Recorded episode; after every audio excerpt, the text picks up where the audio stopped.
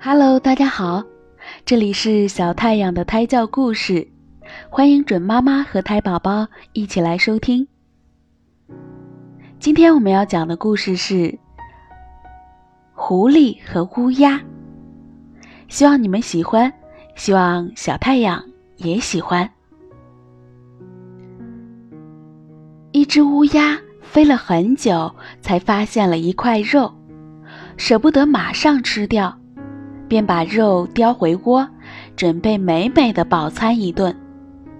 刚好有一只狐狸从乌鸦的窝下面走过，也找不到吃的，正饿得半死。狐狸抬头看见乌鸦正叼了一块很大的肉片在枝头炫耀，馋得口水都流出来了。狐狸眼珠一转。装出一副崇拜的样子，向乌鸦打招呼：“乌鸦老兄，你还好吗？”乌鸦装作没听见，看到乌鸦不理他，狐狸又很恭敬地说：“森林里要举行歌唱比赛，你去不去啊？”乌鸦听了很兴奋，他刚想回答，突然想到嘴里的肉。便不作声了。狐狸继续说：“百灵鸟说，它的歌声是世界上最好听的。我不相信，希望你能去证明一下，你的歌声比它要好听多了。”那当然。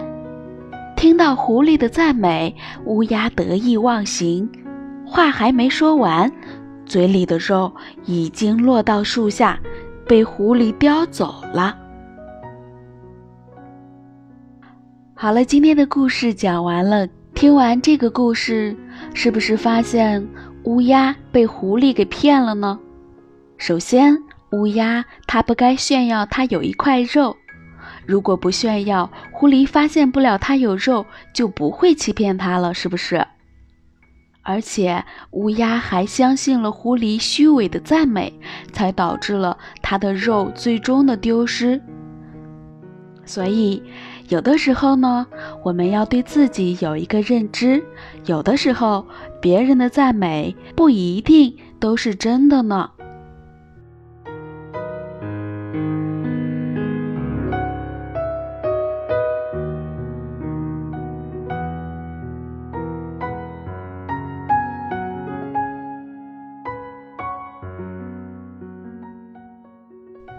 初为准妈妈记录我家宝宝小太阳的胎教故事，欢迎准妈妈和胎宝宝一起来收听，也欢迎已经长大想要回忆儿时故事的你前来收听。